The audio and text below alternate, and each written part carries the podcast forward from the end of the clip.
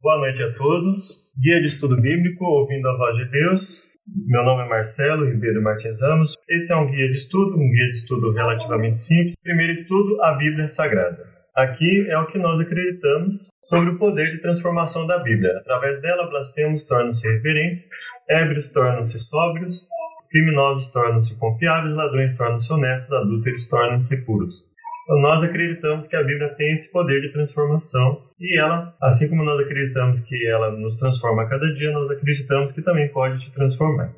O que torna a Bíblia um livro tão especial? De onde vem o seu poder e qual valor que ela tem para o homem atual? Ou seja, Será que nós devemos adaptar os ensinamentos da Bíblia à vontade de cada sociedade ou será que a sociedade deve olhar qual é a aplicabilidade para as necessidades reais que nós temos de transformação? Será que é o nosso ego, a liquidez, né, o amor líquido, religião líquida que deve prevalecer?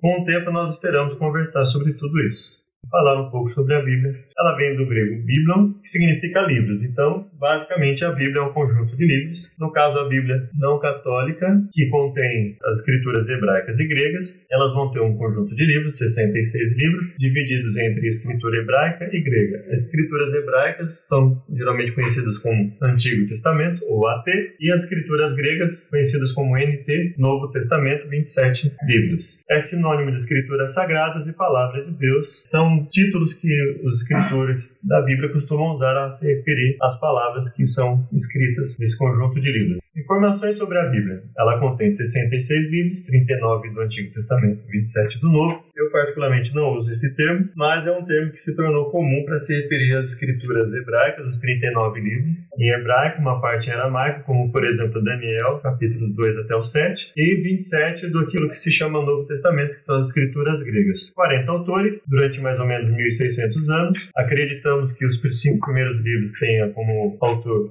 Moisés, Geralmente acreditamos que os profetas menores e os maiores sejam os autores dos seus livros. Boa parte do livro de Salmos acreditamos que tenha sido Davi. Nas escrituras gregas nós temos os quatro evangelhos que acreditamos terem sido escritos pelos nomes que levam esses evangelhos: Mateus, Marcos, Lucas e João. Aí existe uma discussão sobre, por exemplo, a autoria de Marcos ou alguma coisa nesse sentido, ou de Mateus. O livro de Atos, que é um livro histórico que teria sido escrito por Lucas também, assim como o seu evangelho. As cartas de Paulo, que existem cartas que nós conhecemos como cartas universais, que ele teria escrito para determinadas igrejas, mas obviamente que nós acreditamos que muita coisa do que está ali tem aplicação para todos. Aí nós temos também o livro de Hebreus, carta de Tiago, as cartas de Pedro, cartas de João, Judas e Apocalipse. Contém 1189 capítulos e 31.102 versículos. Isso foi uma forma didática que foi encontrada de se estudar a Bíblia. Então você quer saber, por exemplo, numa escritura hebraica. Qual escritura? Ah, vamos falar sobre o livro de Levítico. Ah, ah, então Levítico, tudo bem. Que parte? Ah, nós vamos do capítulo 3 de Levítico. Ah, então eu vou procurar lá no capítulo 3 de Levítico, geralmente é o um número maior em negrito. E aí eu vou para o versos 2. Então é um número menor. Facilita bastante a leitura, mas nós não devemos nos prender só a essa divisão quando vamos estudar a Bíblia, tudo bem? A Bíblia, o ideal é que ela seja estudada também de forma contínua,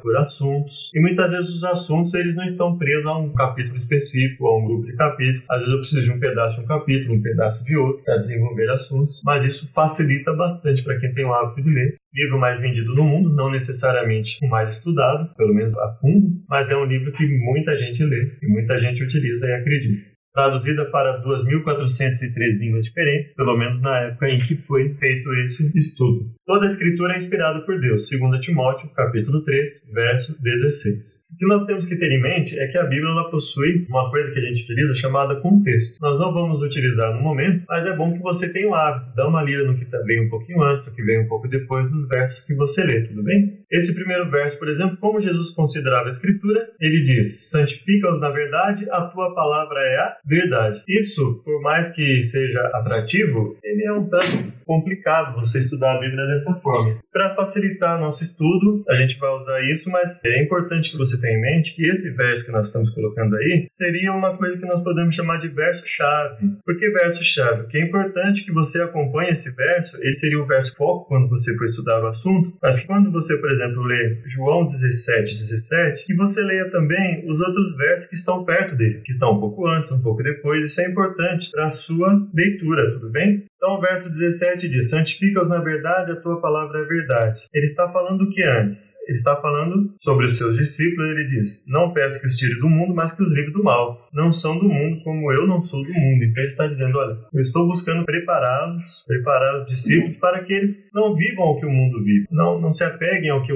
que ao mundo se apega. Não tenham como prioridade o que o mundo tem como prioridade. O egoísmo, vencedor só é considerado vencedor aquele que fica em primeiro lugar aquele que se destaca acima de todos os outros, mesmo que seja pisando em cima dos outros. Então, ele quer uma vida diferente para nós. Ele santifica, separa-os, na verdade, na palavra, no estudo da palavra, na prática do que ela ensinar, no domínio próprio que ela vier auxiliá-los junto com o poder de Deus na vida dele. Assim como tu me enviaste ao mundo, também eu os enviei ao mundo. O que eu estou fazendo aqui? Lendo alguns versos que estão antes e alguns versos que estão depois desse que é o nosso verso chave, nosso verso foco, São João 17, 17. Tudo bem? Santifica-os na verdade, a tua palavra é a verdade.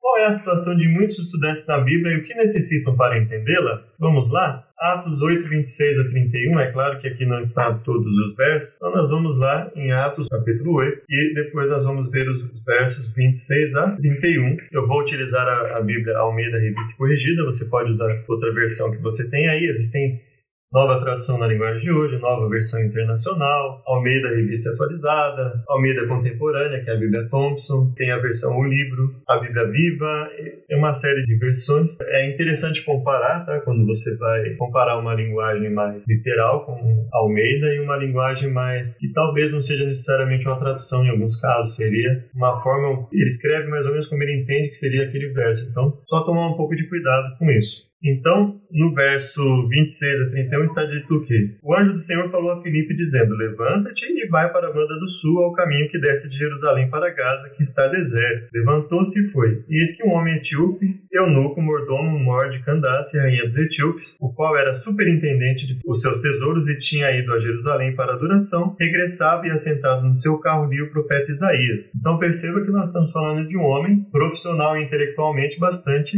desenvolvido, bastante capacitado. E estava lendo o rolo de Isaías, e aí o Espírito disse a Filipe: Chega-te e ajunta-te a esse carro. E correndo, Filipe ouviu que lia o profeta Isaías e disse: Entendes tu o que lês? E ele disse: Como poderia entender se alguém não me ensinar? E rogou a Filipe que subisse com ele e se assentasse. E o lugar da escritura que lia era esse: Foi levado como ovelha para o matadouro, e como está mudo o cordeiro diante do que o tosquia, assim não abriu a boca. Então aqui o eunuco vai perguntar para Filipe de quem esse profeta está falando, e o Filipe vai descer para ele, ele começa a pregar o evangelho ali, começa a comparar versos, começa a comparar escrituras distintas, até que o eunuco chega à conclusão de que ele quer aceitar esse Jesus Cristo que Filipe está pregando. Então, ele pergunta, né, como ele pode entender, é uma pergunta retórica, né, ele, se estiver dizendo, não tem como entender se alguém não me ensinar, se eu poderia me ajudar? Então ele roga a Filipe e se assente com ele. Então a situação de muitos estudam e não entendem, e para entendê-lo alguém precisa é ensinar. E é importante que haja uma dedicação do que ensina e do que aprende também. Se aquele que está aprendendo estiver dedicado para aprender e o que estiver ensinando não se dedicar, aquele que aprende vai ter que se tornar um autodidata, vai ter que estudar por conta própria. E se aquele que ensina estiver disposto a aprender, por mais que ele se dedique, não vai surtir muito efeito se aquele que está aprendendo também não estiver disposto. Então, é preciso que seja uma via de mão dupla, que os dois, as duas partes estejam dispostas a se dedicar.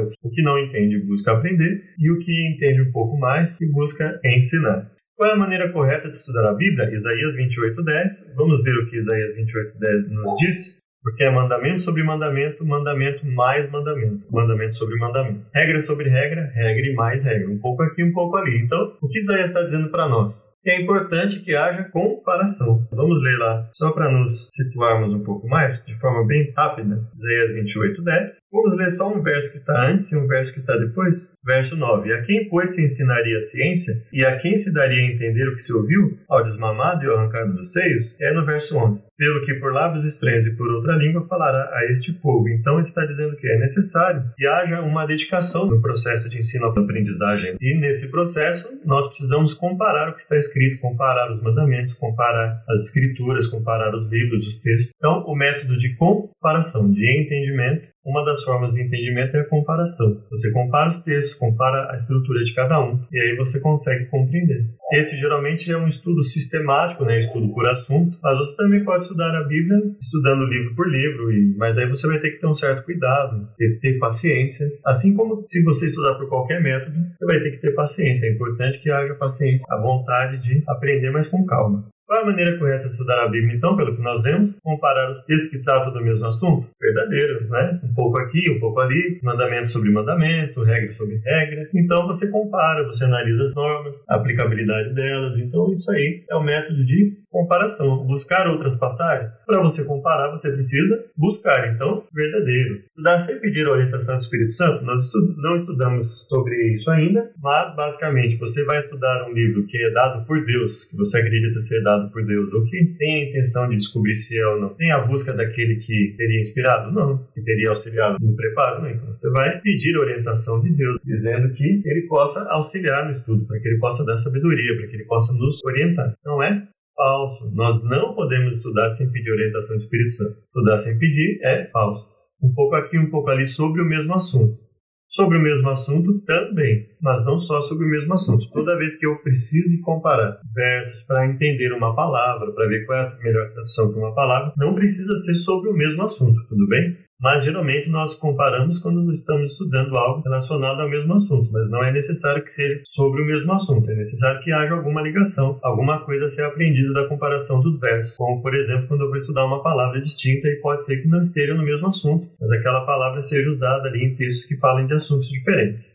Que benefício recebe o estudante das Escrituras? São João 5,39 examinar as escrituras, ou seja, vocês examinam as escrituras, examinai, vocês examinam as escrituras, porque julgais, ou seja, porque vocês julgam ter nelas a vida eterna. São elas mesmas que testificam de mim. E aí ele completa dizendo o quê? No entanto, não querem dar crédito ao que eu falo para ter vida, não queres vir a mim para teres vida, que é o verso 40. E o verso 38 fala o quê? E a sua palavra não permanece em vós, porque naquele que ele enviou não credes vós. Então ele está dizendo, olha, como é que a palavra de Deus vai permanecer em vocês se quando ele envia alguém para orientá-los, vocês rejeitam? E aí ele complementa dizendo, olha, vocês examinam as escrituras e dizem que acreditam nelas, mas elas testificam de mim, elas falam sobre mim, estou mostrando aqui. Vocês não acreditam, então isso é contraditório. Então nós precisamos examinar as escrituras com a clara intenção de aceitar o que vier a ser ensinado por ela, mesmo quando isso contrarie nossas crenças pré-estabelecidas. Que benefício recebe o estudante das Escrituras? Através da Bíblia encontramos a vida eterna e ela testifica de Jesus. É ele que está falando aqui em João capítulo 5, tudo bem? Jesus é o personagem central da Bíblia. Cada página da Bíblia revela seu amor e seu desejo de nos salvar. Lendo-a, encontramos o caminho da salvação. E outro benefício prático advém de examinar a Bíblia o livro de João é o mesmo livro que nós já estamos aqui, só que agora nós vamos para o capítulo 16, verso 13. Quando vier, porém, o Espírito da Verdade, ele vos guiará a toda a verdade, porque não falará por si mesmo, mas dirá tudo que tiver ouvido e vos anunciará as coisas que hão de vir. Então, ele nos guia a toda a verdade. Então, ele vai nos guiar gradativamente a tudo que é necessário para o nosso desenvolvimento físico, mental e espiritual. Tudo aquilo que é uma verdade que seja útil para a nossa vida é a verdade que Deus nos transmite. Domínio próprio, amor a Deus sobre todas as coisas, ao próximo como a nós mesmos. Definir o que é esse amor, então ele nos guia toda a verdade. Ele dirá tudo que tiver ouvido e vos anunciará as coisas que hão de vir. Nos preparará para tudo que virá no futuro para que nós não sejamos pegos de surpresa. Isso é importante para a nossa vida. Ele nos preparará, preparará a nossa mente, vai nos ajudar, porque os problemas virão, ainda que nós estejamos seguindo a Deus, problemas virão e nós precisamos estar preparados, saber qual o comportamento que nós devemos tomar diante de cada situação. E outro benefício prático advém de examinar a Bíblia e conhecereis a verdade, a verdade vos libertará. João 8, 32. Um dos grandes pontos da Bíblia é o ensino do domínio próprio você aprender a se dominar diante das situações. Vai passar por tristezas, por desânimos, muitas vezes por situações até mais críticas, como alguns profetas já passaram, por ensinarem, ensinarem e não verem resultados, pessoas não quererem mudar de vida. Isso geralmente acontece com quem ensina, isso vai acontecer, mas isso não nos impede de nos libertarmos, primeiramente nos libertar de nós mesmos e a partir disso auxiliar outros a se libertarem também. O Espírito Santo guia em toda a verdade, é a verdade que nos liberta.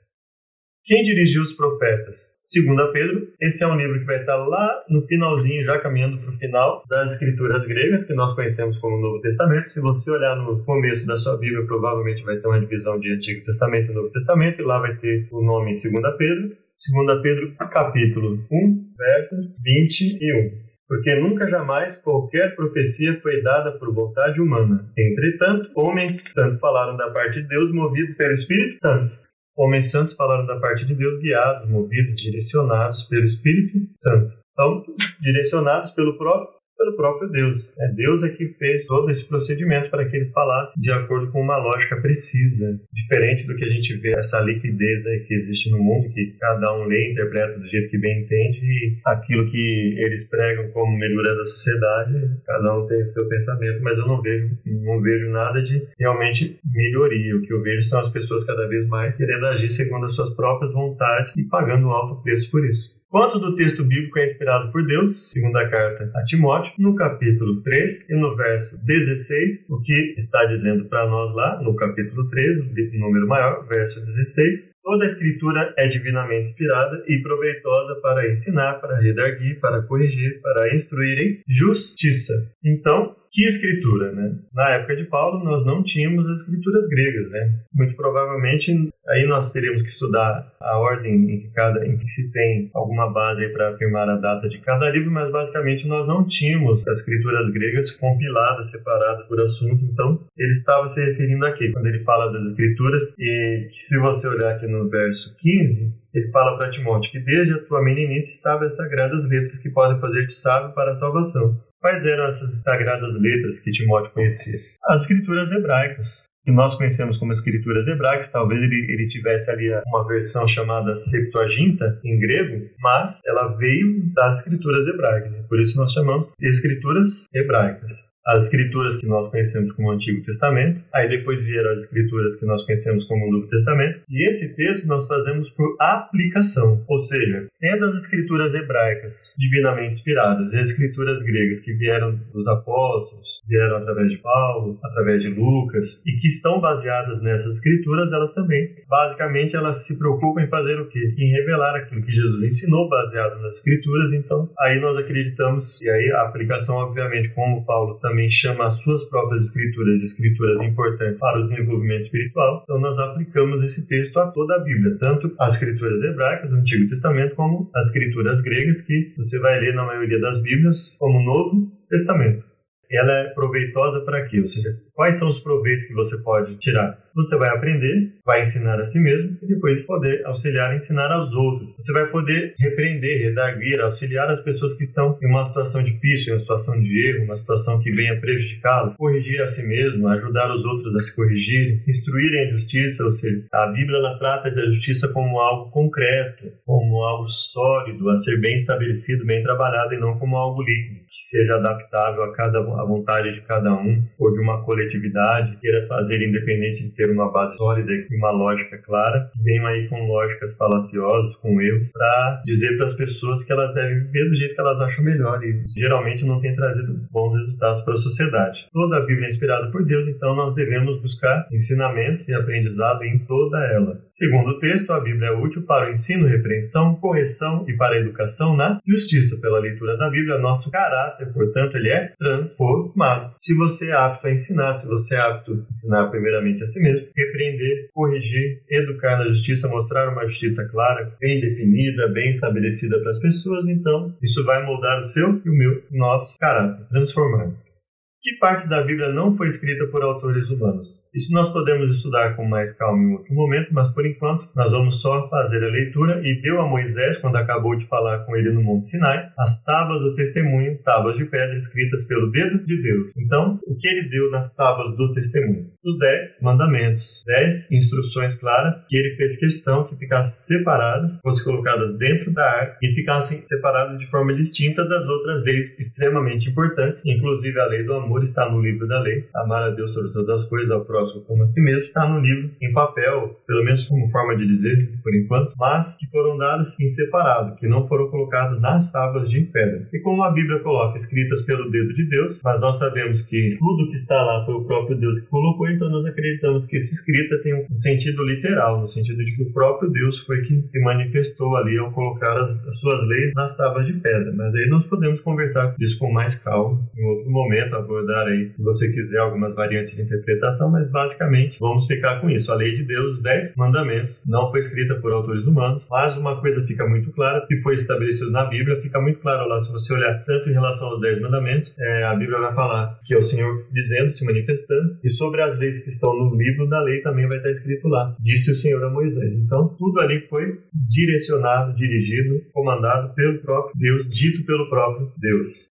Está alguém autorizado a alterar a Bíblia? Malaquias 3,6. Porque o Senhor não muda, por isso vós, ó filhos de Jacó, não sois consumidos. Se ele não muda quando ele estabelece que algo deva ser ensinado, a não ser que aquilo tenha um caráter provisório, tenha um caráter de substituição, ele deve ser mantido.